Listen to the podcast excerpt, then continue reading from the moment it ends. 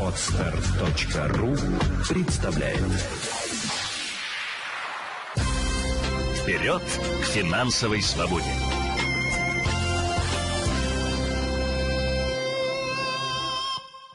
Здравствуйте! С вами Елена Феоктистова, и это подкаст «Вперед к финансовой свободе». Сегодня поговорим, как нам найти время и деньги на отпуск. Очень часто клиенты жалуются на то, что время найти бывает трудно. Работа занимает все свободное время, и вообще-то семье нужно как-то общаться. А и когда же тут выделять еще на какие-то поездки? Да, конечно, это хорошо, можно собраться всей семьей, но как оставить бизнес или как оставить рабочие процессы, если вы работаете по найму? Другие клиенты сетуют на то, что хорошо, время я выделю, но где взять деньги на этот отпуск? Потому что зачастую всегда найдутся какие-то более важные вопросы, которые нужно решать.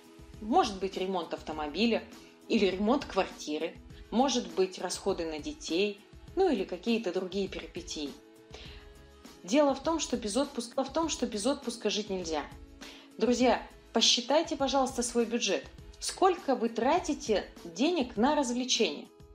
В эту статью я предлагаю вам внести еду вне дома, обязательно расходы на кинотеатры, а, спектакли, выставки, просто какое-то развлечение. Иногда мы гуляем по городу и сами не замечаем, сколько тратим. Тут зашли в магазинчик, там зашли куда-то, тут кофе купили. Шопинг, кстати, тоже стоит отнести к элементам развлечения. Особенно если он у вас не запланированный или же бывает чаще, чем раз в месяц. Потому что когда вы часто ходите в магазин, в торговый центр, то вы склонны транжирить. А, это говорю я, исходя из статистики, которую вижу в результатах работы э, клиентов тренинга «Деньги всегда». Выход предлагаю я – вот вы расписали все свои траты на развлечения. И когда вы поймете, и когда вы их посчитаете, то вы сможете увидеть о том, что существенную часть этих денег можно просто откладывать. И если их откладывать регулярно, то скопится хорошая сумма, на которую можно съездить отдохнуть. Я предлагаю начать уже сейчас и откладывать по 500 рублей. Так вы к августу накопите 60 тысяч. Конечно, если каждый день будете по 500 рублей откладывать. Другой вопрос, связанный со временем. Дело в том, что когда мы долго не едем в отпуск и нам сложно выделить время, а, мы потом склонны очень сильно транжирить. У нас накапливается усталость. И когда мы получаем долгожданную возможность куда-то съездить отдохнуть, мы тратим максимально много. Нам хочется себя наградить, нам хочется себя порадовать. И, казалось бы, человек зарабатывает 50 тысяч рублей, но в отпуск тратит все 250. Конечно, в кредит. Иногда нет, но тогда он в течение года будет жить, э, очень сильно ущемляя свои интересы. Так нельзя, друзья мои. Мы сами себя разрушаем. Давайте начнем планировать. Планировать не только наши траты, но и время на отпуск. Выделите обязательно в своем графике несколько дней для того, чтобы куда-то съездить и перезагрузиться. Это может быть не какой-то в области небольшой город, который, до которого легко добраться, но там есть какие-то красивые достопримечательности, которые вам, вас порадуют. Это может быть поход в лес, если вы любите природу. Это может быть все, что угодно. Самое главное – контролировать свои расходы в этом в этих маленьких отпусках.